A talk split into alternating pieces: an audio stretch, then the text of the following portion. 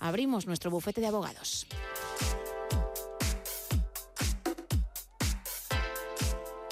Ya me está esperando al otro lado de la línea el nuestro, nuestro abogado Raúl Gómez. Muy buenas. Muy buenas noches, Gema.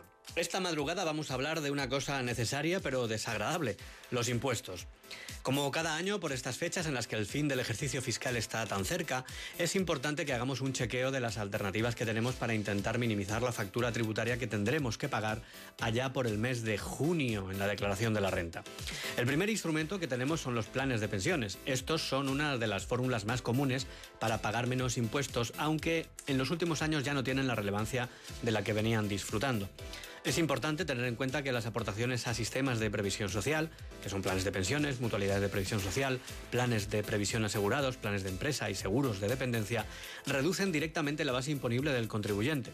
Estas aportaciones disfrutan de una reducción del 30% hasta una base máxima de 1.500 euros, aunque este límite se incrementa en 8.500 euros si ese instrumento recibe aportaciones empresariales. Por otro lado, si nuestro cónyuge u otro pariente del núcleo familiar tiene una discapacidad oficialmente reconocida, podemos constituirle un patrimonio protegido a su favor y reducir su base imponible con las aportaciones al mismo, hasta un importe anual de 10.000 euros con un límite máximo conjunto reducible de 24.250 euros si lo aportamos varios familiares distintos. Además, esta reducción es compatible con la del plan de pensiones. Por otro lado, los beneficios obtenidos por la inversión en planes de ahorro a largo plazo están exentos siempre que la aportación anual no supere los 5.000 euros y se mantenga al menos 5 años desde la primera aportación. Solo se puede ser titular de forma simultánea de uno de estos planes de ahorro a largo plazo. Generalmente optamos por confiar nuestro ahorro con vistas a la jubilación a los planes de pensiones, pero además de esta opción existe otra que goza de bastantes ventajas pues, fiscales, como son los planes individuales de ahorro sistemático, los famosos PIAs.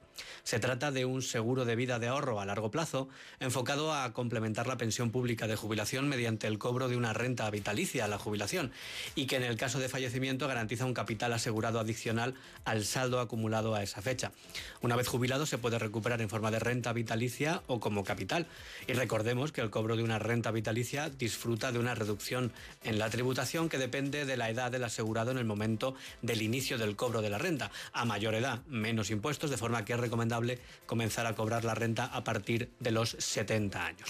Si hemos obtenido ganancias patrimoniales, también podemos reducir su factura fiscal si tenemos operaciones a pérdida, como por ejemplo en la venta de acciones que compensen unas con otras. Las ganancias y pérdidas patrimoniales engloban prácticamente todas las inversiones, desde bolsa hasta metales preciosos, pasando por fondos de inversión, fondos cotizados o también la venta de objetos de segunda mano, incluso la venta de la vivienda. Es posible además compensar las ganancias patrimoniales con los rendimientos de capital mobiliario con un máximo del 25% y el exceso de saldo negativo que nos quede lo podremos compensar en los cuatro ejercicios siguientes. Para finalizar, también recordemos que hay buenos incentivos fiscales para las inversiones en eficiencia energética, calefacción y refrigeración de la vivienda y en la compra de vehículos eléctricos y la instalación de su infraestructura de recarga. La semana que viene te traigo más aventuras legales. Hasta entonces te mando un abrazo muy fuerte. Gracias Raúl, 3 y 33 de la madrugada, 2 y